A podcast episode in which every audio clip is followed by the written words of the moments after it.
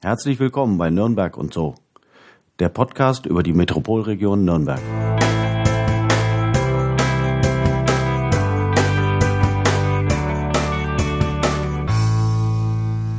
Heute sind wir am Rand des Lorenzer Reichswalds.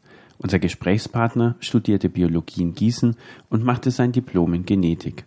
Er lernte die Moskauer U-Bahn auch von innen kennen und blickt mit Ehrfurcht auf die Taxifahrer der russischen Hauptstadt zurück. Für ihn sind drei Tage Karneval in Köln wie drei Wochen Urlaub.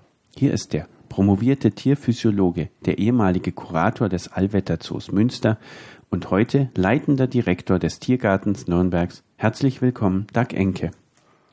Hallo. Mein Name ist Markus Wolf und mir gegenüber sitzt wie immer Daniel Wendel. Hallo, Daniel. Hallo. So, wir hatten ja als äh, Einstieg beziehungsweise ähm, bei der Begrüßung, wie wir hier ins Büro reingekommen sind, ja schon gleich mal das Modell gesehen gehabt äh, für einen neuen, äh, ja, was ist das eigentlich? Ist das dann ein, eine Umgestaltung des Hauses, eine, ein Neubau eines Hauses und wenn ja, welches Hauses?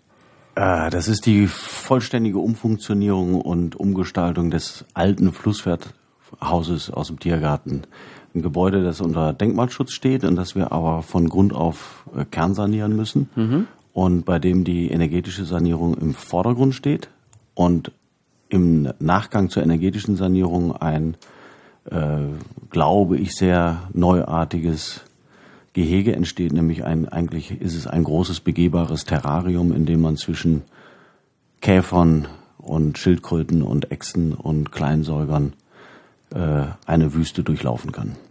Äh, wie schafft man das, dass man die Käfer äh, in so ein Gebäude behält? Hm, das wissen wir noch nicht. Also wir werden die äh, so erziehen. Äh, also erziehen heißt in der Tiergärtnerei, dass wir denen ihre Komfortplätze und ihre Temperaturvorzugszonen so einrichten, dass sie genau da bleiben, wo wir sie haben wollen. Mhm. Das ist natürlich geschickt. Da, wo es Essen ist, da bleibe ich auch quasi. Oder da, ja, mit dem Problem, dass die, also die Pillendreher, die wir mhm. dort äh, halten wollen, dass die ihr Essen ja wegrollen. Mhm. Also deswegen heißen sie ja Pillendreher. Und die vergraben das dann irgendwo, ne? Genau, die vergraben das und dann haben sie einmal, vergraben sie die als, äh, ähm, also Fraßpillen, das mhm. heißt als Vorräte. Oder äh, wenn sie, wenn sie äh, einen Partner gefunden haben, dann legen sie ihre Eier da rein und dann sind das Brutpillen.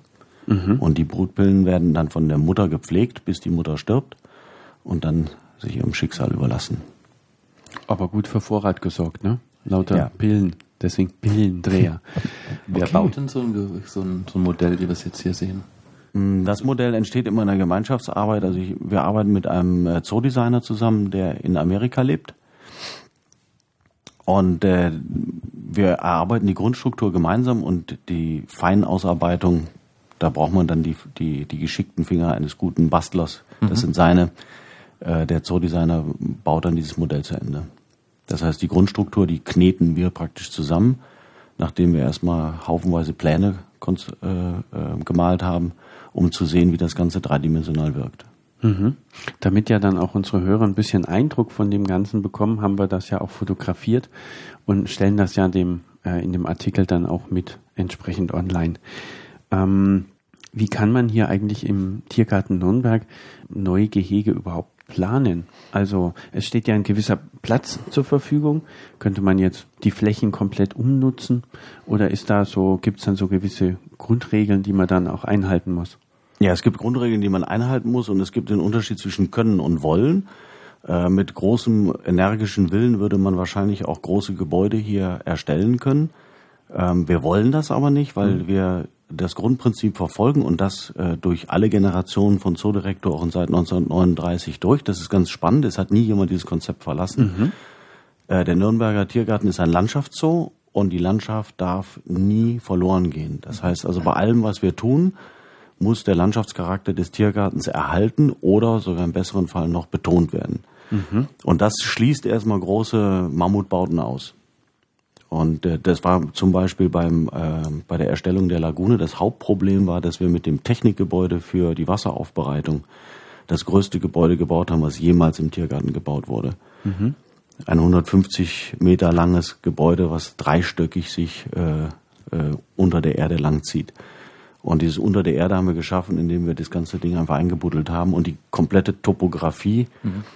So verändert haben, dass es nachher aussah, als wenn es eine normale Tiergartentopografie wäre.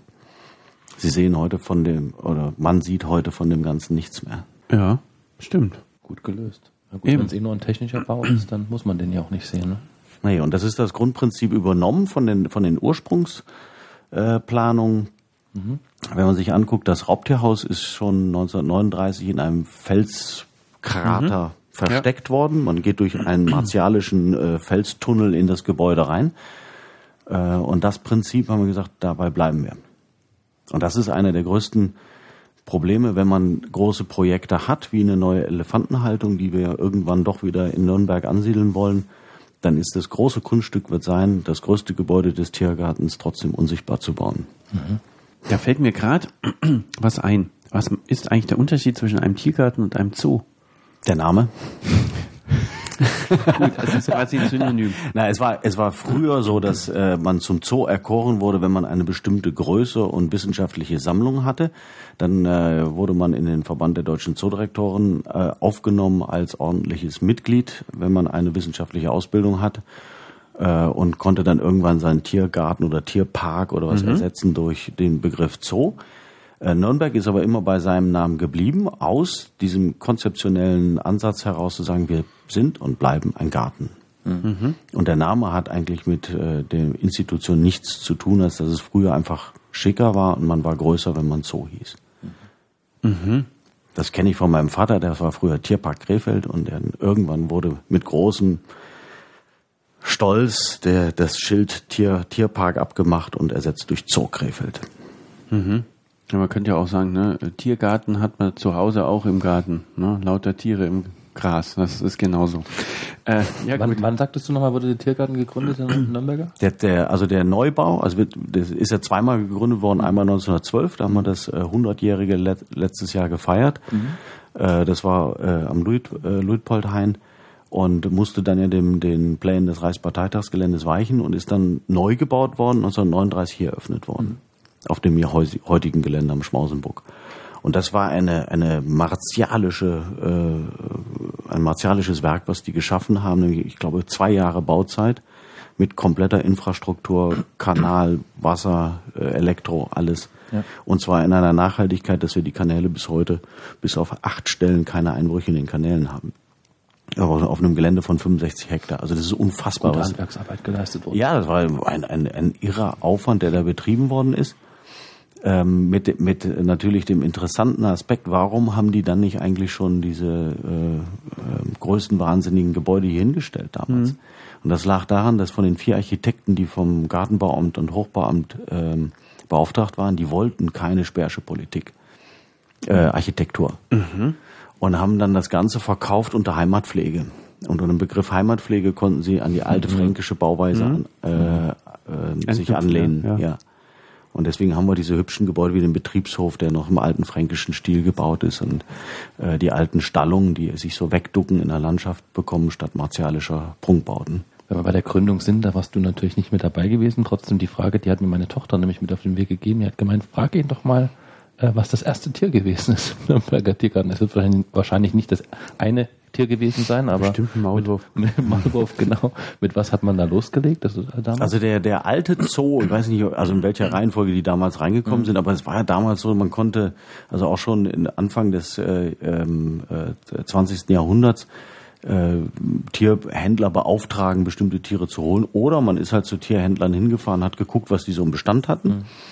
Und was immer schon zum Tiergarten Nürnberg gehörte, waren Elefanten und Eisbären zum Beispiel, die als ganz klassische äh, Tierarten des, des äh, Tiergartens sind. Äh, Seelöwen waren, glaube ich, auch schon immer von Anfang an da.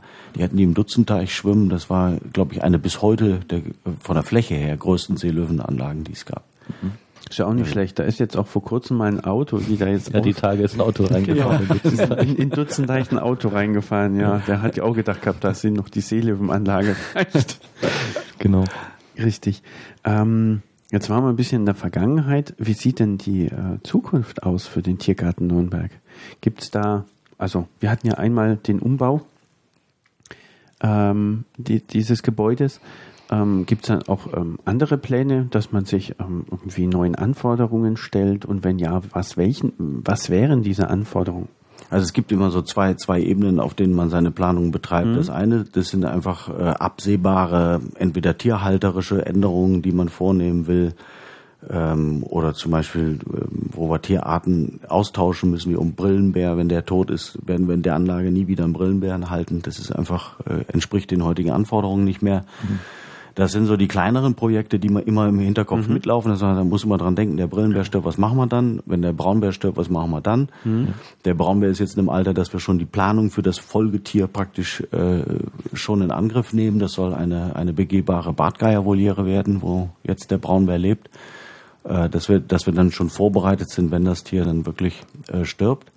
Und dann gibt es natürlich den konzeptionellen Ansatz zu sagen, wie, wie soll der Tiergarten sich in der Zukunft entwickeln? Mhm. Wir haben den Tiergarten im Kopf und auch in unseren Planungen aufgeteilt in drei Lebensraumtypen. Das wir sagen, wenn man sich das genau anguckt, dann haben wir natürlich den großen Bereich des Lebensraums äh, Wald. Also wir sind ja praktisch der letzte Ausläufer des Reichswalds mhm. und wollen dort auch das Thema Wald äh, sehr stark noch in den Vordergrund stellen. Das ist im Moment ja mehr oder weniger Kulisse, statt wirklich, dass man eintaucht in den Wald. Ähm, das ist eine große Linie, die wollen wir im obersten Teil des Tiergartens über die nächsten Jahre entwickeln. Der zweite große Lebensraum ist das äh, Lebensraum Wasser. Äh, den Bereich sehen wir im Moment mehr oder weniger abgeschlossen. Wir haben den großen Komplex des Aquaparks oben mit Eisbären, Pinguinen, äh, Seelöwen, Seehunden, Ottern und so weiter. Äh, und jetzt Lagune und Manatierhaus. Damit ist das Thema für uns erstmal soweit ähm, abgeschlossen, bis darauf, dass die, die Weiher äh, im Laufe der Jahre äh, umgestaltet werden müssen, was einmal technische Gründe hat und zum anderen auch gestalterische. Äh, und dann kommt das dritte große Thema, das sind Trockengebiete, Wüsten. Also mhm. wir haben mhm. so Waldwasser, Wüste, www Tiergarten. Äh, www.tiergarten.de, ja, das ist auch nicht ja, ja. also der, das waren so diese Trockengebiete, die in ihrer Bedeutung unterschätzt werden und dass vielen Leuten nicht bewusst ist, dass wir einen sehr wertvollen und großen Tierbestand aus Wüstengebieten und Trockengebieten haben. Fängt an bei den Giraffen hier vorne, geht weiter bei den Pavianen, haben wir ergänzt durch einen mediterranen Trockenlebensraum und zieht sich dann über Somali-Esel, Mendes, Antilopen äh, bis hin zu den äh, Steppentieren durch den ganzen Tiergarten. Und dieses Thema wollen wir stärker betonen. Einmal gestalterisch, das geht ja immer wie kann man den Leuten überhaupt klar machen, wo sie sind. Das ist einmal eine gestalterische Komponente, dass wir in den Bereichen viel mit Sand arbeiten und mit äh, äh, ähm, saisonal blühenden und wachsenden ähm, äh, Krautpflanzen und kleinen Sträuchern. Und eben jetzt im Flusswerthaus einmal das Thema richtig auf den Punkt bringen, die Ökologie der Wüste darstellen. Ähm, mit der Thematik eben, was bedeutet eigentlich Sonnenenergie in chemische Energie, nämlich in Nahrung umzusetzen und einfach klar machen, wie, wie die eigentlichen Kreisläufe funktionieren und wo es anfängt und mhm. wo es weitergeht und ohne was es nicht geht. Und da gehören halt diese Käfer dazu. Mhm. Und das sind so die drei großen Linien. Den Bereich Wüste werden wir an der Stelle dann erstmal wieder verlassen und uns dann dem Wald zuwenden. Und oben versuchen, diesen, was ich vorhin erwähnt hatte, den, den oberen Teil zu entwickeln. Äh, das spielt sich auf zwei konzeptionellen Ebenen ab. Wir haben einmal das Thema heimischen Wald. Und äh, wir haben ein noch zehn Hektar großes Gelände außerhalb unseres Zauns, das mhm. uns gehört. Das ist aber ein Bannwald, den wir für Tierhaltung nicht nutzen dürfen. Und den wollen wir erschließen durch einen Baumwipfelpfad, in dem wir dann die Leute wirklich in die Baumkronen führen und dann den heimischen Wald wirklich auch mhm. nur als Wald highlighten wollen. Dass die Leute dort reingehen können und das ist ein, ein also bezaubernd schönes Stückchen Wald, was wir dort im Außengelände haben ein Buchenwald, Original Buchenwald noch. Buchenwald im, im äh, in Lorenzer Reichswald. Das ist ja, ja das ist ja schwierig, weil normalerweise ist es ja Kiefern an Kiefern, ne? Ja, das ist der der der Stecklesforst, ja, genau. ne, der Steckleswald, der sich im Umbau befindet. Also es wird ja umgebaut wieder zu einem ähm, äh, Mischwald. Mhm. Aber es gibt halt äh, immer abhängig von den Böden und von der Exposition und äh, äh, gibt es halt immer wieder kleine Teilen, die als Buchenwald erhalten geblieben sind. Und so einen haben wir da. Mhm. Und das gibt also ein kathedralenförmige, äh, äh, also ein kathedralenförmiges Walderlebnis. Und dort wollen wir die, die, die Menschen hochführen und auf dem Weg dorthin werden wir dann den heimischen Wolf thematisieren. Den heimischen Wolf. Ach, weil der Wolf ja jetzt als äh, nicht mehr Weil dieses Wolfsgehege äh, gibt es ja, also nicht mehr, also schon gibt es noch, aber ohne Wölfe. Genau, den letzten Wolf haben wir äh, verloren und mhm. haben, bauen das jetzt um gerade im Moment zu einem Luchsgehege. Mhm. Da passt dann wieder äh, Tieranspruch und Tiergröße zum, zur Gehegegröße. Mhm. Das heißt, wir können auf dem Grundriss des alten Geheges äh, moderne Luchshaltung betreiben. Äh, moderne Wolfshaltung geht da nicht mehr und die verlagern wir an das äh, Ostende des Zoos. Hm. Also gibt's wieder Wölfe, das finde ich super. Mit dem, Muss ich nicht einziehen in den Tiergarten. mit, dem, mit, dem Wald, mit dem Wald, was du gerade beschreibst, ähm, da wird ja auch klar, dass es eben eben nicht nur um Tiere geht und deswegen ist vielleicht auch dann der Rückschluss zu dem Thema vor dem Zoo, Tiergarten, der Garten auch wieder das Relevante, was dann eher die passende Bedeutung ist. Ne? Das genau, wir wollen die, die, also die Pflanze wird ja in, in zoologischen Gärten oft unterbelichtet, mhm. nur dargestellt, wenn mhm. überhaupt und äh, zum Glück gibt es die Tendenz, äh, alte Konzepte wieder aufzugreifen. Wie, mhm. Also ich meine, das Klassische ist die, die Wilhelma in Stuttgart, da mhm. hast du vorher auch erwähnt, ja. äh, die, die mit botanischem Garten und zoologischem Garten einfach äh, zusammen äh, ein Gesamtwerk geschaffen haben. Ja. Und äh, genauso wie wir es im Wüstenhaus machen oder im, im Manati-Haus zeigen wir es ja auch, da steht die Pflanze im Vordergrund Richtig, und die Pflanze genau. immer ja. als die, mit der Pflanze fängt's mhm. an. Natürlich mit dem Wasser, aber ja. wenn wir bei, der, bei den lebenden Formen bleiben, mhm. äh, dann ist es die Pflanze und ohne die Pflanze funktioniert gar nichts. Und das ist eigentlich so ein Thema, das wollen wir immer wieder klar machen. Die Bedeutung von Vegetation wird ja mehr äh, heutzutage ästhetisch mhm. wahrgenommen als funktional. Ja. Und diese Funktion wird komplett unterschätzt. Mhm. Es nützt mir überhaupt nichts, eine Giraffe ein Schutzgebiet von Tausenden von Quadratkilometern zu geben, wenn ich keine Pflanzen drin habe, die mhm. sie fressen kann. Gut, das ist einfache Logik, ne? Ja. Eben, richtig. Du hattest äh, vorhin gemeint, mit dem Brillenbären und den Braunbären, also das heißt, man muss schon planen, wenn es die dann irgendwann nicht mehr gibt. Das Thema Tod, ich habe jetzt die Tage gelesen, ähm, Seekuh war es, glaube ich, die ja. gestorben ist bei euch. Ähm, wie geht man allgemein mit dem Thema Tod im, im Tiergarten um? Ist ja, ähm, ja auch der Kreislauf des Lebens. Werden die dann immer untersucht, die Tiere, und um Forschungszwecken zugeführt? Weil ich glaube, die wurde ja irgendwie in Erlangen, wenn ich es richtig in Erinnerung habe. Ähm also alle Tiere, die sterben, ohne dass wir wissen, woran sie gestorben mhm. sind, werden untersucht. Mhm. Ähm, es gibt ja Tiere auch, die wir gezielt dem Tod zuführen, die werden verfüttert. Mhm. Also wenn wir Tiere mhm. ähm, äh, erschießen und als Futtertiere verwenden, ähm, aber bei allen Tieren, die krank sind und wo wir nicht wissen, was die haben, selbstverständlich gehen die in die Pathologie und werden intensivst untersucht. Das hat natürlich zwei Gründe. Einmal natürlich ein Interesse, was war da los? Ja. Und das zweite ist natürlich einfach die, die Seuchenprävention. Mhm. Dass man also sicher mhm. sein muss, dass man, dass man sich nicht irgendwas eingefangen hat, was ja. ansteckend ist und was dann den Tierbestand auslöschen kann. Und äh, das war bei der Seekuh beispielsweise, war das äh, eine Sorge. Es gibt äh, Herpesviren bei Seekühen. Und nach denen haben wir also dann äh, gezielt suchen lassen. Da gibt es also so Datenbänke und Screening-Methoden, mit denen man das dann ausschließen kann, dass ein Herpesvirus drin ist.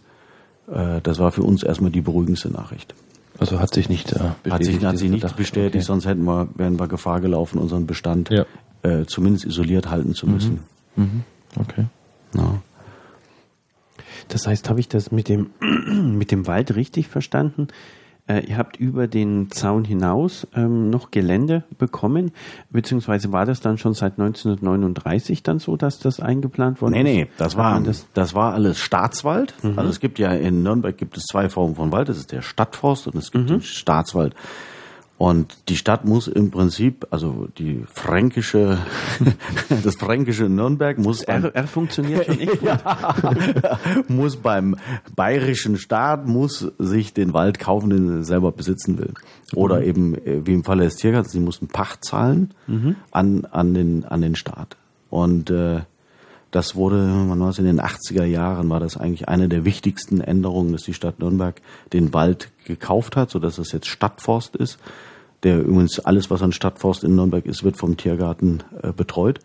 Also mhm. wir haben eine eigene Forstabteilung, die, die sich darum kümmert, haben entsprechende Waldspezialisten, ist natürlich auch im eigenen Gelände. Äh ja, da bietet sich das ja an, ne? so über die äh, Kronen oder in den Höhen der, der, der Bäume dann irgendwie so ja, den es Wald. Ist, es ist für uns also ein, ein großes Thema ne? Mhm. und wir würden ja. das halt gerne auch richtig in den Vordergrund stellen und äh, Bäume wirklich interessant zu machen, geht in dem Fall sicherlich sehr gut über das Höhenerlebnis. Ja. Dass man ja. wirklich sich langsam hochschraubt von null bis auf, auf 24 Meter soll das gehen, dann ist man im obersten Viertel der, der Baumkrone. dass man das wirklich erleben kann. Ne? Ja, das ist super. Ja, und bei Also dem das Kauf damals des, des. Geländes wurde dann noch äh, praktisch alles innerhalb der Forststraße, die, die um Mhm. den Zoo rumläuft, wurde dem Tiergarten noch äh, mit angeboten und das hat er mitgekauft. Und warum darf man da keine Gehege bauen in dem Wald? Ja, dass ein Bannwald ist, das heißt ein, Mhm. ein, ein äh, besonders geschützter Wald, der keiner anderen Funktion zugeführt werden darf, als dass er Wald ist. Ach so, heißt Und die, okay. Mhm.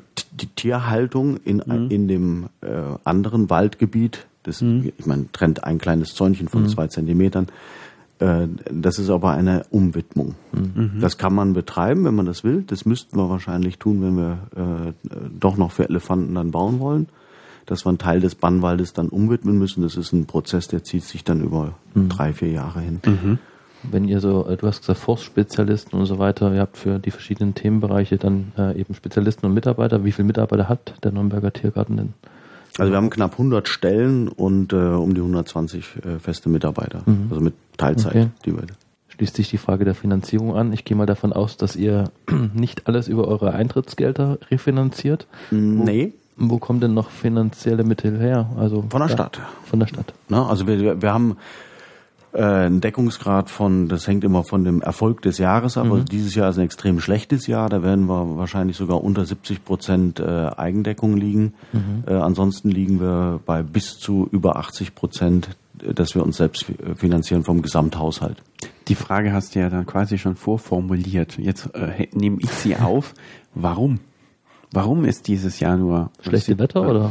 War es das schlechte Wetter? Man war- glaubt uns das ja nicht, aber wir sind äh, zu 90 Prozent wetterabhängig. Wie? Das glaubt keiner. Das verstehe ich völlig. Naja, ich meine, es wird halt jetzt schwer diskutiert, dass die Leute das Interesse grundsätzlich an den Zoos verlieren, weil in überall, wo es schlechte Wetter war, sind die Besucherzahlen runtergegangen. Das ist aber ein Phänomen, aus dem kommen wir nie raus. Interessanterweise auch dann nicht, wenn große Warmhäuser gebaut werden, wie Leipzig, die mit ihrem Gondwanaland. Gondwanaland äh, rund anderthalb Hektar oder zwei Hektar über, überdacht haben, äh, wo man sich ja wirklich, also fast den ganzen Tag aufhalten Ja. könnte, weil es also so, so dicht und, und faszinierend ist. Ähm, dass die witzigerweise ist ein Zoobesuch, die Entscheidung fällt immer zu Hause und immer Wetter. Wenns Wetter nicht passt, dann ist Zoo außen vor, egal wie der ist. Und ich habe ja im Allwetterzoo in Münster äh, äh, acht Jahre gearbeitet, wo also ein Großteil der, des, der, der Zoowege sogar überdacht waren, hat keinen Unterschied gemacht. Also die, die, die Wetterentscheidung Ja. geht immer Ja, Nein für ein Zoo. Also ich persönlich gehe eher dann Und- beim schlechteren Wetter, muss ich jetzt aus meiner Erfahrung sagen, weil es eben gerade schön ist, dass es dann nicht überrannt und ganz so voll ist Ja, wie ja, die, die, heißen Spe die. Spezialisten gibt es auch. Genau, die, sind dann auch, die, die sind auch Die Spezialisten. Die, die sind dann auch noch da. Die kommen auch ganz Ja. treu. Die Ja. kommen also bei jedem Wetter. ähm, aber es macht nicht die Masse aus. Mhm. Und wir sind äh, von, von dem Besucherfluss immer abhängig, ob es ein gutes oder schlechtes Jahr wird, hauptsächlich von Pfingsten und Ostern. Mhm. Und deswegen können wir unsere interne Bilanz ziehen wir Ende Juni. Dann wissen wir schon, wir kriegen ein schlechtes oder gutes Jahr. Mhm. Wir können danach nicht mehr viel reißen. Das ist Wie ein viel ganz, sind das denn im Jahr als Besucher? Also also wir, kalkul wir haben früher immer mit einer Million ka- kalkuliert. Mhm. Die haben wir auch meistens bekommen, außer im Jahr 2010. Äh, das war auch so ein schlechtes Mhm. Äh, dann sind wir, hatten wir gehofft, dass wir über Lagune und Manati Haus des, den Grundlevel heben können auf 1,18 Millionen. Mhm. Die haben wir ordentlich verrissen jetzt. Also wir bleiben dieses Jahr unter einer Million. Mhm. Und das macht für uns eine Finanzierungslücke gegenüber unserem Plan von 1,5 Millionen Euro aus. Also ist ein dickes Problem. ich hatte mir die Frage notiert, ähm, was eigentlich im Winter mit den Tieren passiert und da haben wir vielleicht auch diese Brücke wieder zu dem, was die Leute vielleicht für eine Vorstellung haben. Kommen sie vielleicht dann auch bei schlechtem Wetter oder eben im Winter, wenn es kalt ist, vielleicht nicht, weil sie denken, sie sehen nicht genug Tiere und es lohnt sich dann nicht? Kann das vielleicht ein bisschen so ein Problem auch sein? Dass man ihnen bewusst machen muss, äh, dass eigentlich in jeder Jahreszeit ähm, es seine Reize gibt? Das kann auch noch eine untergeordnete Rolle spielen, aber ehrlich gesagt, die Besucher kommen äh, oder richten ihre Entscheidung nach dem eigenen Wohlbefinden. Also sie haben einfach keine Lust, bei Regen fünf Stunden durch den Zoo zu laufen. Also da steht der eigene Komfort im, im Vordergrund, also ob man, was man sich von dieser einem Besuch verspricht. Ähm, natürlich ist das Tiererlebnis eingeschränkt auf der einen Seite, weil die Tiere, viele Tiere können nicht so lange draußen sein. Das heißt, wenn man äh, am Nachmittag kommt, sind einige Tiere schon wieder drin, weil es dann zu kalt ist und wir haben nicht alle Häuser begehbar. Das heißt, manche sieht man dann wirklich nicht. Auf der anderen Seite, das, was mittlerweile aber auch viele äh, festgestellt haben, ist natürlich, die Tiere im Winter zu erleben, ein ganz eigener Zauber. Mhm. Also ganz besonders, wenn Schnee liegt. Ja. Mhm. Und auch für uns immer wieder erstaunlich, was Tiere dann auch an Spaß an Schnee haben können. Also fangen also, an, eine Schneeballschlacht zu machen zum Beispiel. Ja, ja, die, Affen, ja. die, die Gorillas gehen raus, also die, die sind ziemlich kälteempfindlich, aber die, wir haben halt ganzjährig die Türen offen, die können immer entscheiden, auch rauszugehen. Mhm. Und das tun die mit Vorliebe, wenn es geschneit hat, um dann Schnee reinzuholen. Und dann wird drin mit dem Schnee gespielt. Die so. sich dann richtig Schneebälle, nehmen die mit rein, bunkern das und äh, sind dann damit beschäftigt.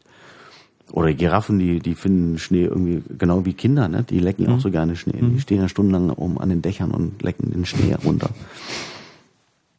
Das stimmt. Das, wenn mal ein schöner Tag ist, dann ja. Und viele, viele Tiere wahrnehmen. sind also völlig in der Komfortzone bei wenn ein schöner Tag ist. Doch, ich bin, nein, ich, ja? ich bin, ich bin halt jemand, du gehst ja gern, wenn es schneit und wenn es regnet und stürmt, dann kannst du auch gerne in den Tiergarten gehen. Nee, ich, ich bin schon jemand, der gerne so äh, durch, durch den Tiergarten mhm, auch dann äh, schon, ja. durchläuft. Aber es kann auch schönes Wetter sein. Ja. Ich habe kein Problem, auch an der Kasse eine Viertelstunde anzustehen. Und jeder, der das jetzt hört, wird jetzt ein Lachen rausbrechen. Aber ich sage das jetzt mal hier äh, ganz äh, offiziell. Ähm, ja, das Manati-Haus wäre aber dann am Winter aber noch genauso wie jetzt auch im Sommer, ne? Gleiche Temperaturen? Ja. Genau. Das Manati-Haus wird auch gerade von den Abonnenten viel besucht und lange oh, besucht ja. im Winter.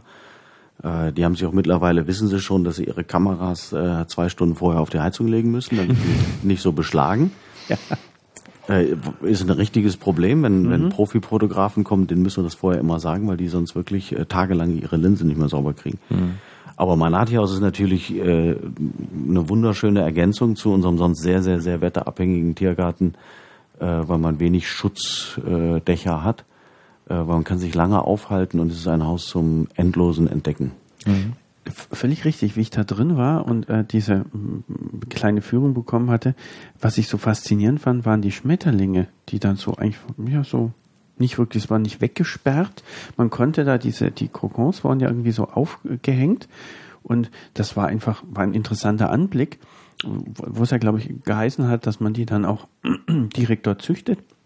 Äh, stimmt das? Teilweise. Teilweise. Also wir, wir, kaufen die ein. Wir haben mhm. äh, oder schlüpfen lässt sowas in der Art. Einen Partner in Costa Rica. Das, da lebt ein ganzes Dorf von dieser mhm. Schmetterlingszucht und die haben natürlich die optimalen Bedingungen. Mhm. Die, die züchten die und bis zum Puppenstadium. Im Puppenstadium werden die dann äh, versendet mhm. und das ist mittlerweile so professionell, dass wir genau wissen, die und die Puppen schlüpfen 24 oder 48 Stunden mhm. nach Eintreffen ist immer ein Temperaturlogger mit, wird geliefert, dass man zurückverfolgen kann, wie war das Temperaturregime während des Transportes.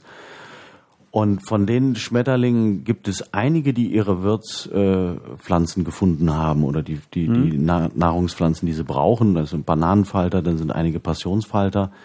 Und die vermehren sich dann selber im Haus und werden mhm. gemanagt von den Gärtnern. Mhm. Weil die sind natürlich Konkurrenz zum Pflanzenwachstum, ist der Pflanzenfraß. Und die versuchen immer die Balance zu halten, wie viele Raupen die zulassen. Mhm. Ähm, wenn es zu viele werden, also Bananenfalter sich übermäßig vermehrt, dann äh, können die A einen Teil äh, hinter den Kulissen einfach weiter groß großziehen oder füttern die Fische damit. Mhm. Mhm. Aber die, die müssen immer den Bestand managen. Das ist in dem Fall eine tierpflegerische Aufgabe, die den Gärtnern zukommt. Ist das dann, ist das dann auch die, die Aufgabe eines Leiters des Tiergartens, ähm, sich dann auch um solche Detailfragen auch mal zu kümmern? Um, also hat man sowas dann auch im Blick? Was ist dann so die Aufgabe? Naja, das ist äh, leider leider nicht mehr meine Aufgabe. Mhm. Dafür haben wir Kuratoren äh, in unserem Tiergarten alle in Doppelfunktion. Also wir haben zwei Tierärzte, die gleichzeitig als Kuratoren ähm, tätig sind und äh, mein Stellvertreter, der Märktefrau, der auch als Kurator ähm, tätig ist. Und der ist für den äh, Insekten- und Reptilienbestand im Manati-Haus zuständig. Mhm. Und der kümmert sich darum, welche Schmetterlinge sich an welchen Pflanzen vermehren, in welcher Rate, mit welchen ähm, Erfolgsraten mhm. und so weiter. Mhm. Und bespricht dann auch mit den Gärtnern, wie man mit welcher Art äh, umgeht. Und deine Aufgabe wäre dann? Meine Aufgabe ist eigentlich, manchmal frage ich mich das auch. Das war Das ist jetzt ein guter Zeitpunkt, ja, um das ja, jetzt ja, ja, zu- ja. Nein, also ich muss immer dran denken, wie ich hier angefangen habe. Mein erster Arbeitstag, ich komme in das Büro rein und stand dann völlig ratlos in diesem Büro. Und äh, Herr Mägdefrau kam da rein und hat dann gesagt, ja, herzlich willkommen und so weiter. Und dann habe ich so lachen müssen. Dann habe ich gesagt, könnten Sie mir bitte mal verraten, was muss ich denn jetzt tun? und das ergibt sich natürlich sehr schnell. Also äh, spätestens, wenn, wenn dann äh, die Unterschriftenmappe kommt, dann weiß man erstmal, man muss entscheiden. Äh, ähm, generell ist es so, man muss ein Gesamtkonzept für den Betrieb im Kopf haben und muss gucken, dass man, wenn man ein ähm, wenn man dieses Konzept umsetzen will, dass man die Voraussetzungen im Betrieb schafft, dass das auch möglich ist.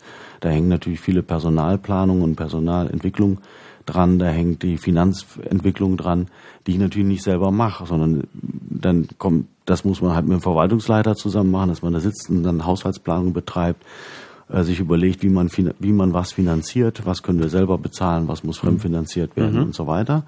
Das geht in die Außenwirkung, dass man Konzepte erarbeitet. Also im Grunde hat man überall die, die Richtlinienkompetenz.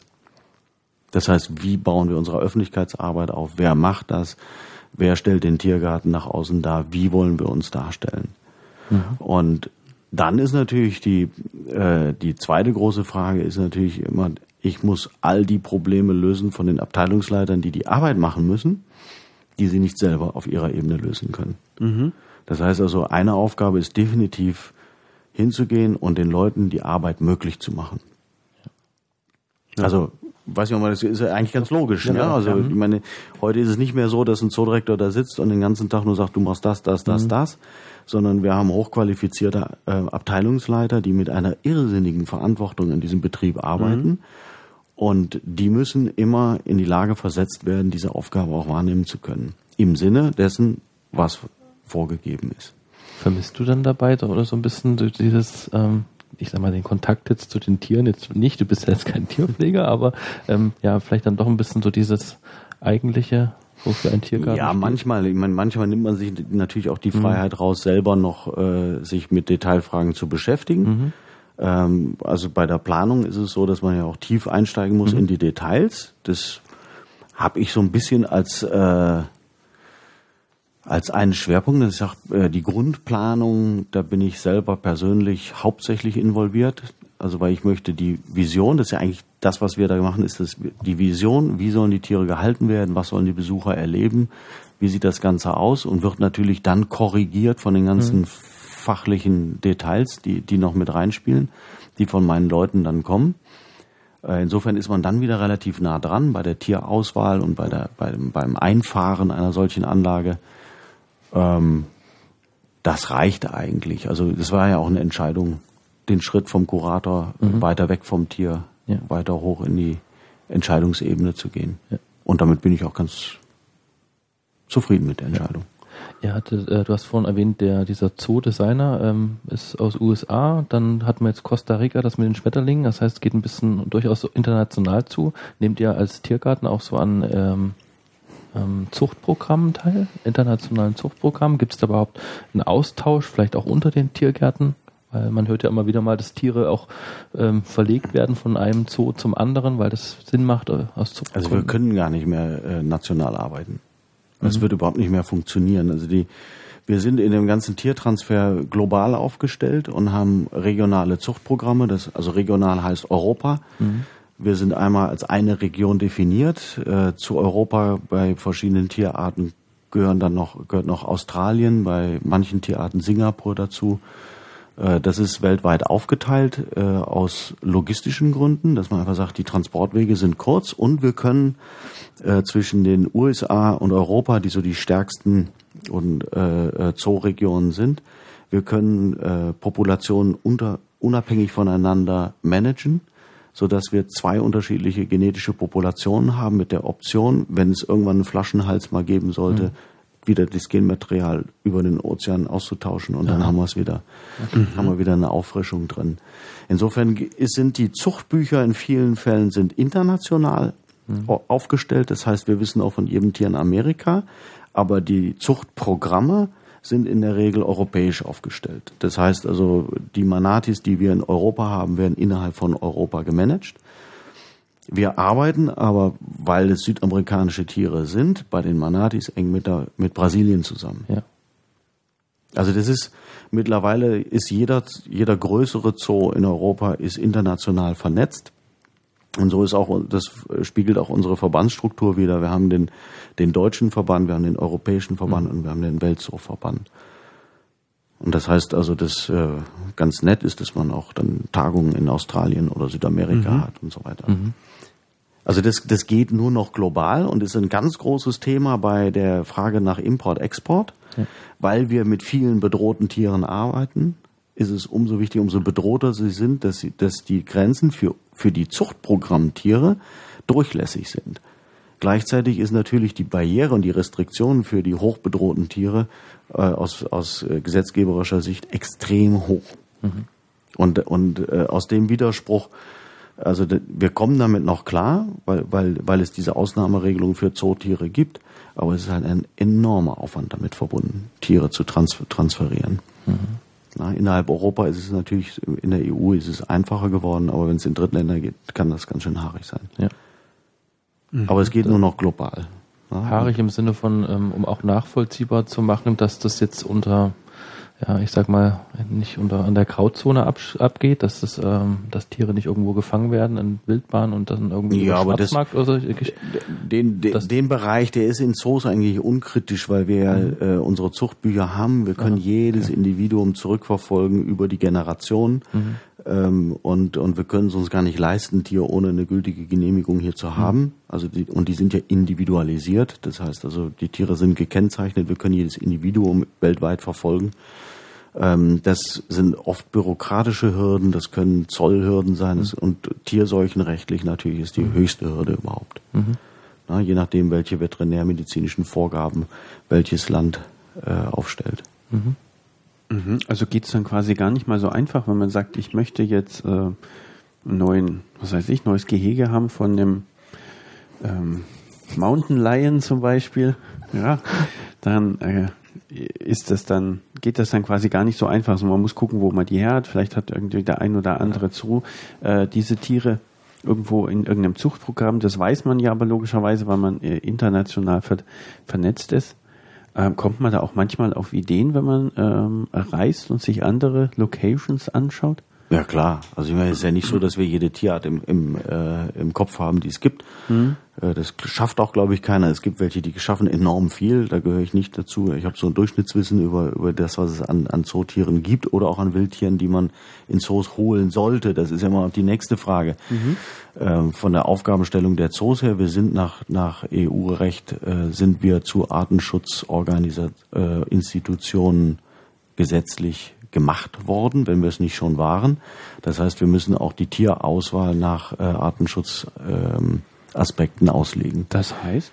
Das heißt, äh, um so ein ganz dramatisches Beispiel zu nennen, wir sind im Moment dabei, weltweit die Klasse der Amphibien zu verlieren. Das ist ein, ein rasantes Artensterben zu beobachten. Es gibt ungefähr 6000 Arten, von denen ähm, äh, wir versuchen wollen, weltweit 1000 in gezielten Zuchtprogrammen zu erhalten. Mhm. Und das kann man natürlich nur weltweit ja. koordinieren. Und da steht halt jeder Zoo da und sagt, okay, wenn jeder der uns bekannten Zoos eine Art übernimmt, dann haben wir ungefähr 800 Arten. Aber jede Art muss ja aufgrund der genetischen Diversifizierung und wegen der Seuchengefahr muss mindestens drei, vier verschiedene Populationen in verschiedenen Plätzen haben. Dann sind sie schon bei der, oder ist man bei der, bei der dritten ähm, äh, Ebene, dass man, dass man sagt, wir müssen das verdreifachen, das Ganze. Dann muss man sich die Privathalter mit reinnehmen, bei denen es also hervorragende Experten gibt, äh, die dann mit in diese Programme reingehen. Die sind wiederum organisiert, mhm. so dass wir dann in, im deutschen Fall zusammenarbeiten mit der Deutschen Gesellschaft für Herpetologie und Terrarienkunde. Und dann geht das wirklich so, dass man genau guckt, welche Amphibienarten brauchen noch und welche wollen wir. Und äh, danach wählen wir dann die Tiere aus. Und wir haben also als einen Schwerpunkt den Sackhausmolch uns geholt, dafür ein neues Aquarium gemacht und gesagt, also wir beteiligen uns an dem Programm Sackhausmolch. Mhm. Ein iranischer Molch. Und, und warum gerade den? weil er hübsch ist, weil wir dafür den Platz, also auch die Voraussetzungen haben. Mhm. Wir können die, die Bedingungen schaffen, die der braucht. In dem äh, Aquarienbereich, den wir haben, wo wir sagen, das können wir schnell leisten. Mhm. Wir haben dann auf eine zweite Karte gesetzt, uns den einheimischen Amphibien gewidmet, Laubfrosch und Kammmolch und äh, haben hier äh, eigene Weiher angelegt, die leider für Besucher nicht zu sehen sind. Das stellt sich aber sehr, sehr viel schwieriger raus, als wir erwartet hatten, die nachhaltig zu züchten, also zu vermehren, dass wir wirklich mhm. dann auch Massen produzieren, die dann für die Auswilderung zur Verfügung gestellt werden können. Mhm.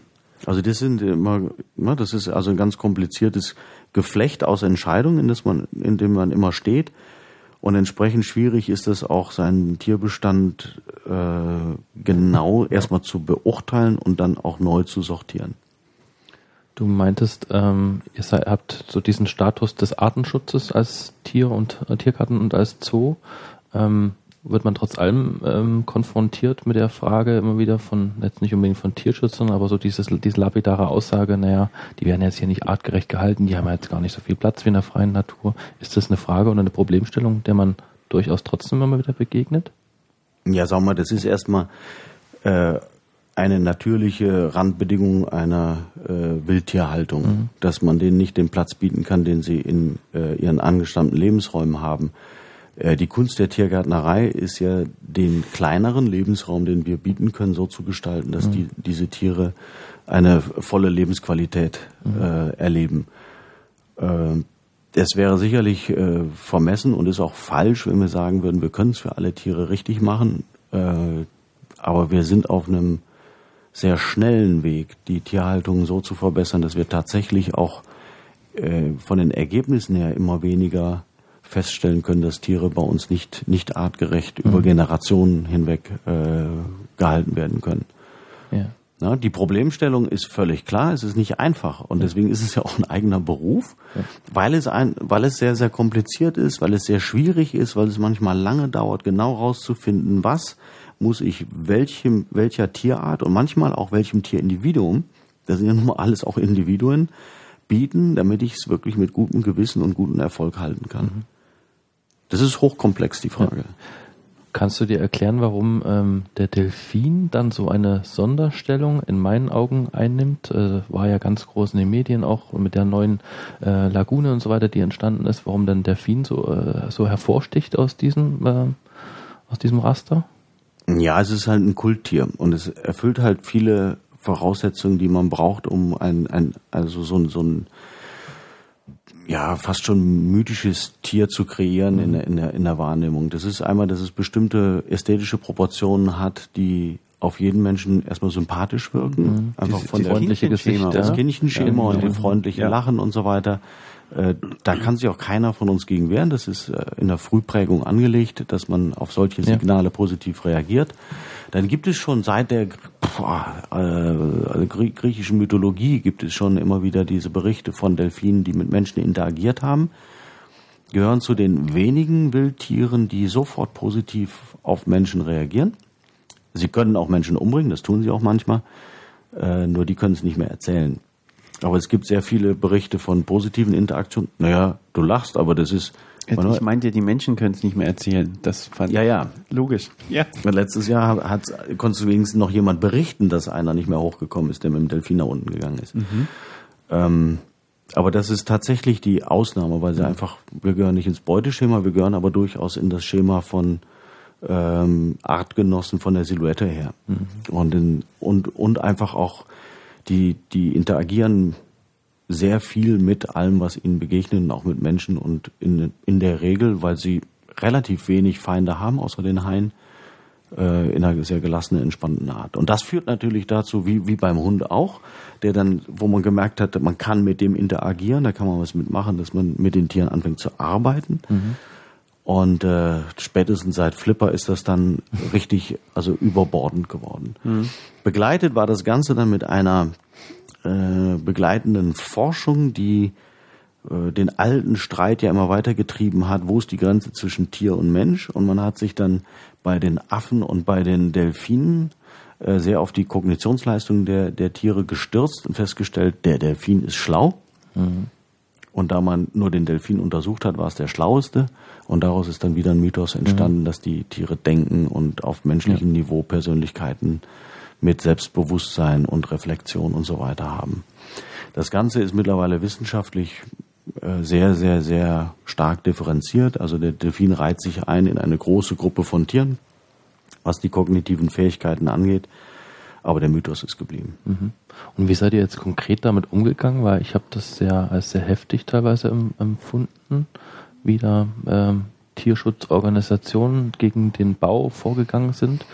Das bleibt mit euch ja dann nicht Aktionen mit Unterschriften. Also das ganze, so. also es wirkte so wie das ganze Programm, was die da aufgefahren haben. Wie war das dann von euch? Ja, das ist unterschiedlich. Also äh, man hat keine Chance in eine Diskussion, in eine fruchtbare Diskussion mhm. einzutreten mit Menschen, die aus Ideologie eine Gegnerschaft aufbauen. Mhm. Also äh, der Tierrechtsorganisation, die von also von Grund auf gegen die also überhaupt gegen eine Nutzung von Tieren äh, sich aussprechen, über einen Delfin zu diskutieren, macht keinen Sinn. Mhm. Also man kommt keinen Schritt weiter.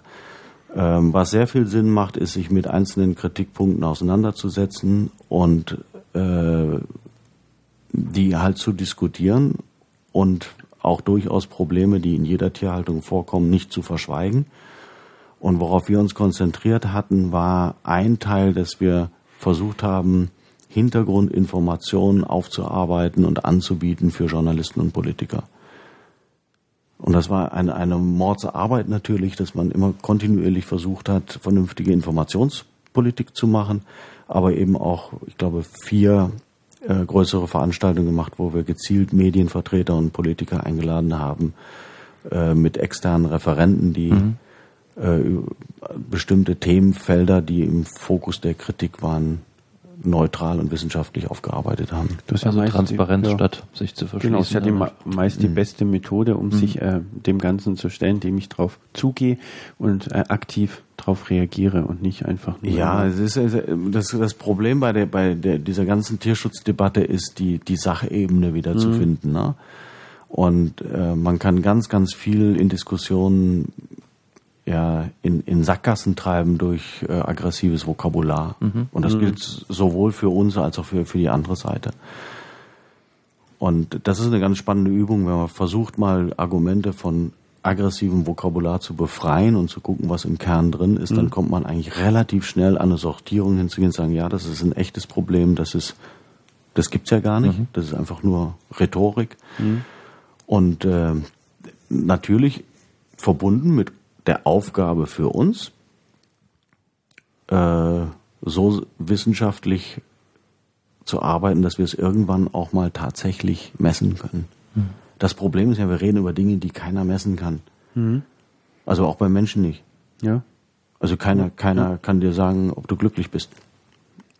Das versucht die Psychologie, aber ja, aber es ist, es ist extrem schwierig ja, und, und die Annäherung findet immer äh, statt über äh, die Messung von negativen Geschichten, weil negativen mhm. Stress kann man messen und das können wir auch bei Tieren messen und das tun wir auch. Mhm. Das heißt, wir nähern uns eigentlich der, der, der Antwort auf die Frage an, ob ein Tier sich wohlfühlt, über die Methoden, mit denen wir sagen können, also wir können zumindest mal ausschließen, dass es sich nicht wohlfühlt. Mhm. Oder es ist auch zumindest, ja. wenn man es ganz konkret sagt, es hat keinen chronischen Stress. Mhm. Und das ist eine Geschichte, die ich auch sehr spannend finde, genau zu gucken, was da passiert. Interessanterweise wird genau diese Fragestellung in die freie Wildbahn übertragen bei Grundlagenforschung über Prädatoren und Beutebeziehungen, ähm, wo man mittlerweile davon ausgeht, dass viel mehr Verhalten und auch Anpassung in der Natur über Beute, Beutegreifervermeidung äh, in der Evolution angeschoben war als über Nahrungssuche. Und das kann man tatsächlich feststellen, dass bei vielen, sagen wir, subdominanten, also potenziellen Beutetieren, die mit einem extrem hohen Stresslevel arbeiten, wenn die draußen sich bewegen. Mhm. Und eigentlich, also das Schlimmste für die ist, aus ihrem Nest rauszugehen. Und das wird im Moment systematisch beim Siebenschläfer untersucht, der so, wenn es geht, zehn Monate in seinem Nest drin bleibt, ja. um bloß nicht rauszukommen. Weil sobald der rauskommt, muss der immer rechnen, wie viel Zeit brauche ich, um satt zu werden und wie viel Zeit hat der Beutegreifer, mich zu töten. Das heißt, mit welcher Wahrscheinlichkeit komme ich wieder ins Nest? Mhm. Und wenn die Wahrscheinlichkeit aufgrund der, der geringen Bucheckerndichte gering ist, dann, dann verlängere ich meinen Sommerschlaf lieber noch um zwei Monate und verzichte auf einen Zyklus Reproduktion. Also ne, lieber Oh. einmal, einmal keinen Sex als nie wieder, so ungefähr. Gut. Also es ist ganz spannend und das ist natürlich eine Aufgabe von uns, die Forschung in diesem Bereich, äh, soweit wir das ähm, leisten können, so, soweit wir Partner finden aus Forschungsinstitutionen, die, die, die, die nach vorne zu bringen, um eben diese Fragen, die wir sehr arbiträr und zum Teil ja also endlos langweilig, repetitiv äh, immer wieder wiederholen, ohne dass wir zum Ergebnis kommen, dass wir die beantworten können. Ja, und für Delfine, witzigerweise, gibt es äh, sehr, sehr, sehr viele, äh, sehr, sehr nachvollziehbare äh, Untersuchungen, auch an unseren Tieren, wo wir einfach sagen können, wir wissen einfach, der hat keinen Stress. Und das könnt ihr uns jetzt 20.000 Mal erzählen, aber wir können es messen. Nur das interessiert komischerweise keinen. Ja, es wird immer nur ein Thema, wenn halt Ja. wieder ein Tier verstirbt oder Also, was auch immer. Ja, klar. Ob man da auf lange Sicht, ne, das ist, ich glaube, dass, dass, dass sich die, die, ähm, der, also diese Tierschutzstandards, also was, worauf sich dann eine Gesellschaft einigt, das ist im Moment wird es von zwei pa völlig parallelen Strängen beeinflusst. Das ist einmal natürlich Fachgremien, die da sitzen und die gucken einfach nach Erkenntnissen und wissenschaftlichen Forschungen, die daran gemacht werden. Und die sagen, jawohl, das wissen wir jetzt, deswegen müssen wir das ändern und parallel dazu eine von diesen von dieser Forschung völlig unabhängigen äh, gesellschaftlichen Meinungsbildung. Und zusammen fließt es in der Politik, die sagen, wir müssen diese zwei Interessen, die fachliche Interesse, die sagen, wir brauchen nur so und so viel Quadratmeter mit dem gesellschaftlichen Interesse, wir wollen das Zehnfache zusammenführen, indem wir dann das Fünffache nehmen. Also in der Mitte treffen. Wir müssen uns zusammensetzen, um eine gemeinsame Lösung zu finden. Ja, und das ist natürlich aus äh, fachlicher Sicht manchmal totaler Quatsch, aber da muss man Ja. halt durch. Ähm, ich würde ganz gerne mal auf ein ganz profanes äh, Problem zu sprechen kommen. Ähm, wie groß ist denn das Problem, wenn Besucher Tiere füttern und vielleicht dann sich über Das- in ein Schildchen hinwegsetzen, was dann ja doch des Öfteren mal zu sehen ist? Das beginnt bei überhaupt nicht schlimm bis zum Tod eines Tieres. Ja, Also gibt es alle Spanne. Varianten, gibt es die ganze Spanne. Ähm, in der Regel, also die füttern immer noch relativ viel, ähm, wobei das sehr unterschiedlich auch gesehen wird. Also ich meine, es ist nicht mehr so viel wie früher. Mhm. Und was ganz komisch ist, wir haben, ich manchmal glaube ich, reagieren wir auch falsch auf das Verhalten der Besucher. Wenn die füttern wollen, dann ist es ja nicht so, dass die überschüssige Nahrungsmittel abgeben wollen, die sie sonst entsorgen, sondern die wollen eigentlich nur nah ans Tier ran. Und wir haben das an einer Stelle mal gemacht, da hieß es dann in einer Dienstbesprechung, wir brauchen einen großen, hohen Stahlzaun, der sehr stabil ist, um die Besucher davon abzuhalten, die Tiere Ja. zu füttern. Und dann habe ich gesagt, äh, Moment, das ist ja, das, also erstmal so, ne, typisch Zoodirektor, das ist aber hässlich. Oh, ist das typisch so, Direktor? ja, das muss immer alles schön sein. ist aber hässlich. Das, das ist ja fast wie, Und- wie, wie eine Werbeagentur, ne? Also das ist aber hässlich. Und dann haben wir uns die Marketing. Stelle genau angeguckt. Und dann habe ich gesagt, jetzt gehen wir doch mal davon aus, dass die gar nicht, nicht das Füttern das Bedürfnis des Besuchers ist, sondern die Nähe zum, zum Tier. Und dann habe ich gesagt, wir, wir, wir ziehen jetzt nicht hier vorne den, äh, den Zaun, sondern wir ziehen den Zaun sogar näher ans Tier ran, aber nur so nah, dass der Arm nicht bis ans Gitter reicht. Und den Zaun machen wir keinen Eisenzaun, sondern so einen so wackeligen Zaun. Dann können sie sich nämlich nicht anlehnen, wenn sie sich nach vorne beugen. Kein Problem, die Leute sind zufrieden, weil die sind jetzt so nah am, am Tier dran. Das war das Bedürfnis. Wir haben nicht mehr gesehen, dass da noch ein einziges Mal gefüttert wurde. Gibt es äh, vielleicht aber Tiere, wo man das sogar aktiv fördern könnte, dass man sagt, na, hier könnt ihr, hier dürft ihr? Naja, wir machen es im, im Streichelzoo und äh, das äh, diskutieren wir aktuell gerade. Ich bin der Meinung, wir sollten das stoppen, weil wenn man genau hinguckt, haben die Kinder mehr Stress als Freude. Weil eine Ziege kommt nur dann, wenn sie was fressen will, sonst kommt sie nicht mehr, wenn sie satt ist. Und wenn die fressen will, dann boxt sie den so lange, bis es Futter hat. Hm, das kann für ein Kind Na, unangenehm und das ist ja eigentlich, ja. eigentlich kein angenehmes Verhalten von einem Tier. Ja. Äh, ich frage deshalb, weil ich war vor kurzem äh, in Hamburg im Hagenbecks äh, Tierpark und äh, da habe ich das das erste Mal erlebt, weil sonst hat man ja gerade beim Thema Elefanten eine sehr große Entfernung normalerweise. Ähm, dort wurde, konntest du die Möhren ähm, direkt über den Graben reichen und die Elefanten haben sich direkt an den Graben rangestellt. Das sah sehr nach einem Balanceakt aus und haben die Mohrrüben. Äh, Das ist eine uralte Übergeben. Tradition in, in Hamburg. ach so, okay. Das äh, wird, glaube ich, auch äh, äh, in Hamburg selber äh, diskutiert, ob man das nicht stoppen soll. Das ist immer ganz schwierig, solche Traditionen in einer Stadt dann zu stoppen. Ähm, ich weiß es auch von anderen Zoos, da wird es gemacht, kann man darüber streiten. Das Störendste daran finde ich, dass die Tiere gebunden sind an einen Ort. Weil die gehen da erst weg, wenn der letzte Besucher weg ist, weil die wissen, wir kriegen Ja. immer was. Ja, das stimmt. Und das ist eigentlich so das einzige wirkliche Problem, was ich damit habe. Ansonsten sind ja immer Pfleger vor Ort, das sind Hands-on-Elefanten, das heißt Genau. Elefanten, die im direkten Kontakt ähm, gehalten werden. Äh, das ist ja das zentrale Problem in meinen Augen. Und wir hatten in Münster äh, eine Methode, die fand ich gar nicht schlecht. Da wurde zu den Fütterungszeiten hat man den Besuchern das Futter gegeben, was die Pfleger sonst geben, und die Pfleger haben unten bei den Elefanten gestanden und die durften es den, den also dann durften die Besucher zu einer festen Zeit, an einem festen Ort das Futter geben. Und das war eigentlich ganz okay, weil die Elefanten wussten, das geht jetzt zehn Minuten, dann gehen die Besucher wieder weg, an der Stelle war dann wieder abgesperrt nochmal und dann haben die sich wieder getummelt. Dann können sich die Tiere darauf einstellen. Ja. Ja. Und das sind halt so Sachen, die glaube ich, das sind ja immer so, aus der alten Tradition hat man es so gemacht, äh, Münzer hat es dann so gemacht, das ist in meinen Augen ein schöner Kompromiss geworden. Man kann es auch ganz bleiben lassen, da tendiere ich im Moment zu. Aber man muss sich dann überlegen, was man den, den Menschen dann stattdessen an Nähe zum Tier gibt. Und das ist bei Streicheltieren nicht so schwierig. Wenn die merken, die kriegen nichts zu fressen, bleiben sie einfach liegen, lassen sich streicheln. Ja. Das geht schon. Apropos Futter, ähm, ich stelle mir vor, ihr habt riesige Mengen Futter, die ihr jeden Tag hier äh, für die Tiere braucht. Wo bezieht, wo bezieht ihr das alles her? Ja, bestimmt bei McDonalds. Natürlich. aber, aber was, was ähnlich ist, ganz normal, wir, wir kaufen halt in großen Mengen ein, wie, wie große Gastronomiebetriebe. Ähm, das Einzige, was uns unterscheidet, wir haben eine eigene Landwirtschaft von äh, rund 88 Hektar Land haben wir im Moment unter äh, unserer landwirtschaftlichen Fuchtel. Da gehört unser Außengut dazu. Wir haben Außengut in, in, in Schweig, das Gut Mittelbück. Das haben wir äh, aus städtischen Beständen übernommen irgendwann.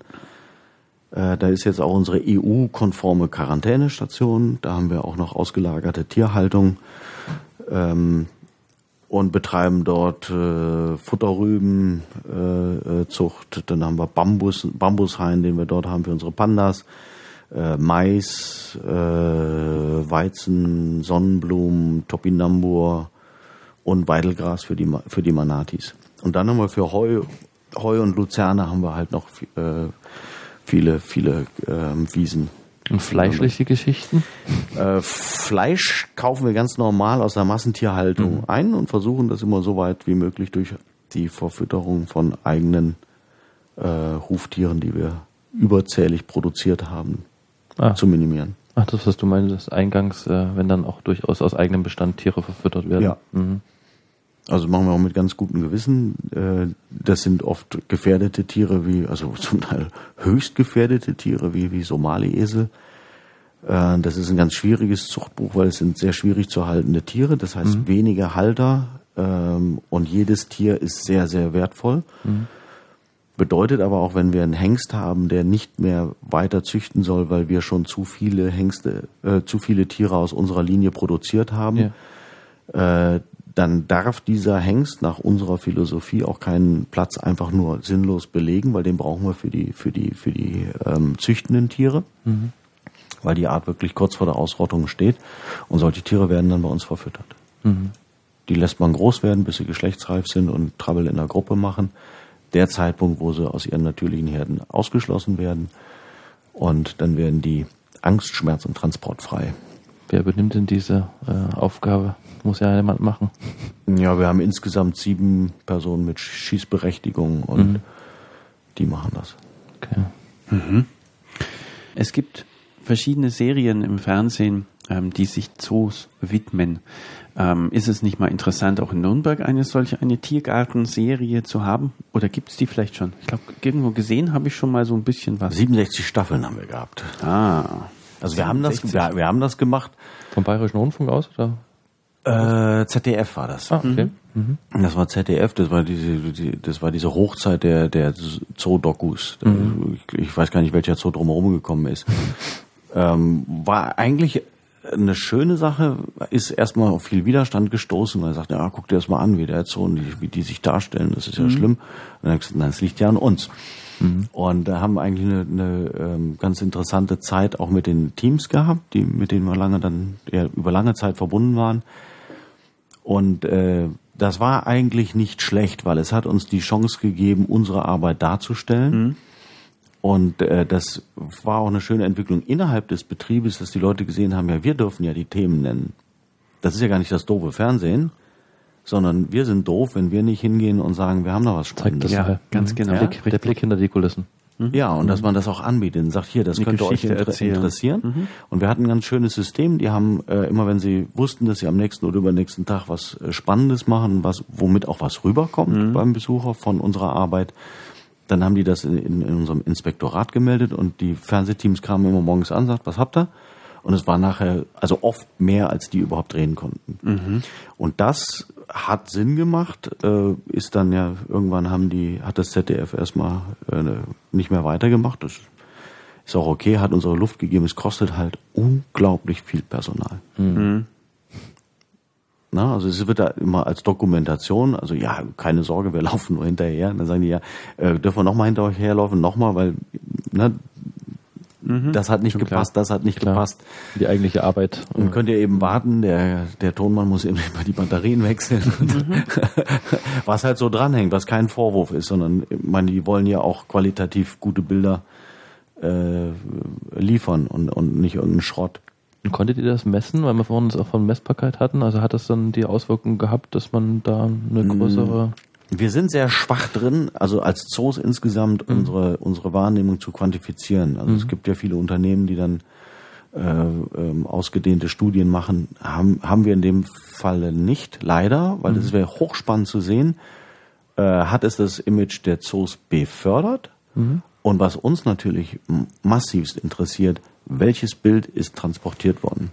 Kuscheltier oder professionelle Institution? Ja. die äh, eine Bedeutung für, sagen wir, im besten Fall des Artenschutzes auch hat.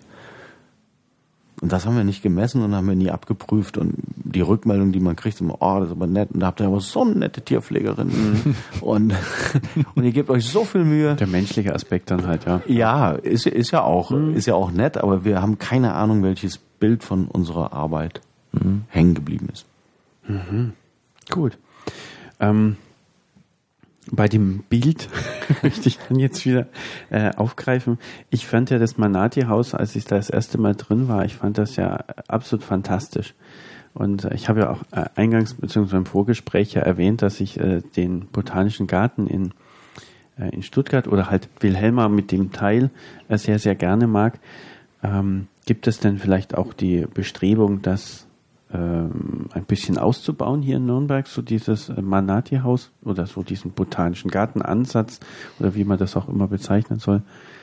Den haben wir, glaube ich, schon ausgebaut. Also wir haben angefangen im Außenbereich äh, immer Flächen zu definieren, wo wir mit exotischen Pflanzen, also nicht heimischen Pflanzen äh, arbeiten wollen. Hatten einen interessanten äh, historischen Hintergrund. Nürnberg hatte immer die feste Philosophie, es darf nur autochthon gepflanzt werden. Das heißt, nur das, was als Samen vom Baum runterfällt, darf auch hier wieder gepflanzt werden. Und zwar möglichst die Pflanzen direkt hier aus dem Waldgebiet. Also, das, also autochthon würde heißen, wirklich nur der Baum, der auf dem Gelände steht, darf sich auch wieder vermehren. Ähm, das ha haben wir in den letzten Jahren insofern aufgeweicht, zu sagen, kann ich verstehen. Wir wollen den, den Reichswald auch darstellen und weiterhin darstellen. Aber wir haben jetzt immer Zonen in Gehegen und vor den Gehegen definiert, die dann durch Wege von dem direkten heimischen Vegetation getrennt sind, in denen wir exotisch pflanzen. Und das Thema Pflanzen liegt äh, zum Glück uns beiden, also Herrn Meckle, und mir gleichermaßen äh, am Herzen, dass das immer mittransportiert wird. Wie ich das eingangs schon gesagt habe, also wer die Pflanze vergisst, wenn es um Tier, Ja. äh, Tiere geht, äh, der hat die Biologie nicht verstanden. Ja. Und die sind wichtig und das wollen wir schon weiterführen. Nicht in Form von Tropenhäusern, das können wir uns in der Form äh, leider nicht so oft leisten. Aber das Grundkonzept soll sich durchziehen. Sehr schön. Freue mich drauf. Hat man als äh, Leiter vom Tiergarten einen Favoriten, ein Tier, was einem trotzdem irgendwie besonders am Herzen liegt? Und gibt es das hier oder ist es vielleicht eher eins, was du vielleicht ganz gerne hier haben möchtest? Ich, ich gebe ich gebe mal ganz unterschiedliche Antworten. Generell ist es natürlich so, es gibt Tiere, die einen ähm, von klein an verfolgen. Das ist Ja. für mich tatsächlich der Pillenreher. Ich finde Käfer unglaublich spannend, also die ganze Klasse der Insekten und mir haben es die Käfer also schon von Kindesbeinen angetan. Das ist einfach ein Interessenfeld, wo ich immer sage, das ist spannend. Ähm, was ganz toll ist, ist es, es wechselt immer, immer wenn man sich mit irgendeinem Tier näher beschäftigt, aus welchen Gründen auch immer. Entweder weil man eine Krise hat, dass einem die Tiere wegsterben, ähm, oder die Jungtiere versterben oder sonst was, oder man baut für das Tier oder was auch immer gerade anliegt.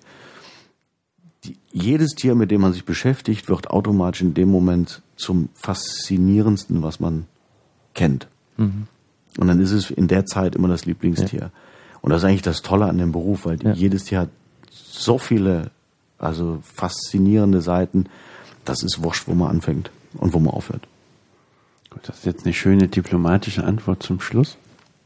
Naja, ich kann auch einfach sagen, also Pillendreher, Blattschneider, Ameisen und Buntmarder. Das ist auch gut. Aber Blattschneiderameisen, ja, das ist, da habe ich auch so ein schönes Bild vor mir. Das ist richtig. Ein Pillendreher fand ich eh immer faszinierend, das stimmt schon. Blattschneider, Ameisen, der Start von Blatt oder Ameisen allgemein entspricht der Komplexität des neuronalen Netzwerkes eines menschlichen Gehirns. Nur, dass die nicht die Gehirnzellen den Staat zusammenhalten, sondern einzelne Tierindividuen, die, die, die im Grunde genommen die gleiche Funktion erfüllen wie ein, eine äh, Nervenzelle in diesem Gesamtorganismus. Das heißt, wenn ich jetzt so einen Ameisenhaufen sehe, das sehe ich eigentlich mein Gehirn dann quasi. Ja. Zumindest die gleiche Intelligenz. Okay. Ich lasse das jetzt mal so Das lassen wir jetzt mal, lassen wir jetzt mal unkommentiert. Ganz genau. Es macht bescheiden als Mensch, ja. Okay. Ja, aber vielleicht auf der anderen Seite auch interess interessant. Mir würde dann natürlich dann durchaus als Technikbegeisterter mal fragen, welche äh, Rechenleistung hat dann so ein Ameisenhaufen? Aber Enorm. Also die, äh, quantifizieren kann ich äh, als technischer Laie das nicht, aber die ähm, Organisation von Ameisenstaaten ähm, ist für die Computertechnik das Highlight überhaupt. Für, für Logistiksoftware und so weiter. Ich glaub, Logistik, ja, genau. ja, Ja. da wird das wird das angewandt ähm, für für ähm, intelligent, also sagen wir Verknüpfungsstrukturen. Also wie kann man eigentlich Nachrichten auf welchen Pfaden äh, weitergeben? Weil die ja immer diese Kombination, kom auch kombinierte drei Signale haben, die miteinander kombinieren. Also Geruch, Trommeln und Berührung. Ja. Das machen vielleicht dann die, äh, die Amazon-Drohnen auch, wenn sie irgendwie durch die Luft fliegen. Okay. Ähm, zum Schluss stellen wir ja unseren Gästen dann immer unsere zwei beliebten Fragen. Ähm, die erste wäre, hast du einen äh, Ort in der Metropolregion, ähm, den du, was weiß ich, unseren Hörern äh, empfehlen kannst, weil du da sehr gerne bist, weil du da gerne vorbeigehst, weil du den Ort vielleicht auch mal selber mal, weil du noch nicht dort warst, wie ihn besuchen möchtest oder was auch immer. Es kann Kultureinrichtung sein, kann auch nur ein Wald sein, ein See, ein Teich, eine Burg, was auch immer. Also gibt's gibt's natürlich in Nürnberg zum Glück eine Unmenge von. Es gibt einen Platz, den kann man nicht finden, weil das ist einfach eine umgestürzte Kiefer im Wald, wo ich immer wahnsinnig gerne eine Zigarette rauche. Äh, Das ist einfach ein lauschiger Platz, wo ich noch nie jemanden getroffen habe und wo man die totale Ruhe findet. Das ist aber in der Nähe an einem ganz äh, faszinierenden Platz, das ist die Buchenklinge, direkt hier hinterm Tiergarten. Äh, ein alter Marktplatz, also wo man sich getroffen hat und gefeiert hat, also eine kleine Quelle, äh, die seit Jahrhunderten dort steht und zum Glück immer noch gepflegt wird, finde ich bezaubernd. Einfach, wenn man mal aus dem Stadtgebiet rausgeht. Ansonsten könnte ich euch jetzt äh, tausend Plätze in der Stadt nennen, die, ich alle die, interessant klingt, finde. die, die klingt gut. Buchenklinge. Buchenklinge, ja. Aha. Ist von hier aus vielleicht 20 Minuten Fußweg. Ah, okay. Also von diesem Platz, wo wir jetzt sitzen. Jetzt aus. raucht er zukünftig nicht mehr alleine dort. Das, das mit dem, mit dem einen umgestürzten Baum, wenn man, wenn man nicht. Das ist wieder noch, noch mal 500 Meter weiter. Daher ist mir noch nie jemand begegnet. okay. Ähm, aber das liegt sehr nah beieinander und, und ich gehe eigentlich immer von meiner Raucherkiefer dann äh, runter zur Buchenklinge. Die Raucherkiefer. ja, manche Sendungen brauchen ja eigene Titel, ne? Ja, Die. Raucherkiefer. Gut, ähm, und zum Schluss geht's ja nochmal, hast du eine kulinarische Empfehlung für unsere Hörer, wo du sagst, da muss man unbedingt hingehen, das muss man unbedingt probieren. Also mein, mein Lieblingsitaliener, äh, der ist leider, äh, hat, hat er aufgehört. Das war hier unten im Zabo gleich ein alt, mhm. ganz altmodischer Laden. Ähm, du kennst den ja auch, mhm. 70er Jahre wahrscheinlich Einrichtung, aber den haben wir geliebt. Äh, Essen gut, Preise preiswert und diese Kombination mit einem extrem netten Personal mhm. dort, beziehungsweise das den, stimmt, den, das Personal war sehr. Na, ja. Das war einfach, man ist da einfach gerne hingegangen. Den gibt es nicht mehr. Da wir ansonsten sehr, sehr selten nur aus äh, essen gehen, ist es fast immer, versuchen wir ein neues Restaurant zu nehmen, nicht, nicht zweimal ins gleiche mhm. zu gehen, weil uns noch kein so weit begeistert hat, dass wir da immer wieder hingehen müssen. Ähm, was wir aber stumpf und, und treu immer machen, ist unsere Pizza auf dem, von einem kleinen äh, Verschlag an der Laufumholzer Straße zu holen. Die fettigste, leckerste Pizza Nürnbergs.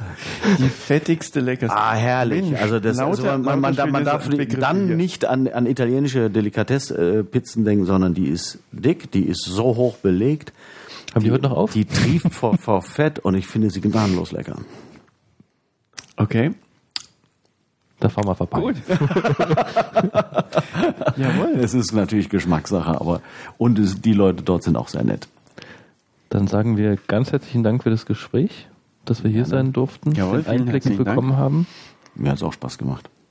Das, Super, das prima. ist das Beste natürlich. Und äh, ja, den Zuhörern bis zum nächsten Mal. Ne? Genau.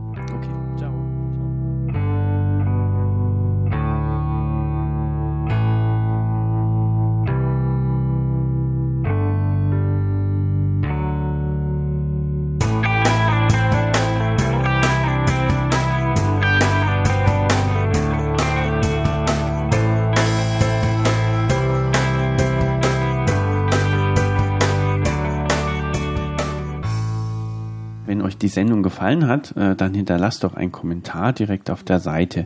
Ihr könnt den Podcast auch als Feed direkt auf der Seite abonnieren und wenn ihr unseren Podcast über iTunes hört, dann bewertet uns bitte oder schreibt einen Kommentar. Ihr findet uns natürlich auch bei Facebook, Twitter als Nürnberg und so. Das war wieder mal eine neue Sendung von Nürnberg und so. Vielen Dank für das Zuhören und bis zum nächsten Mal.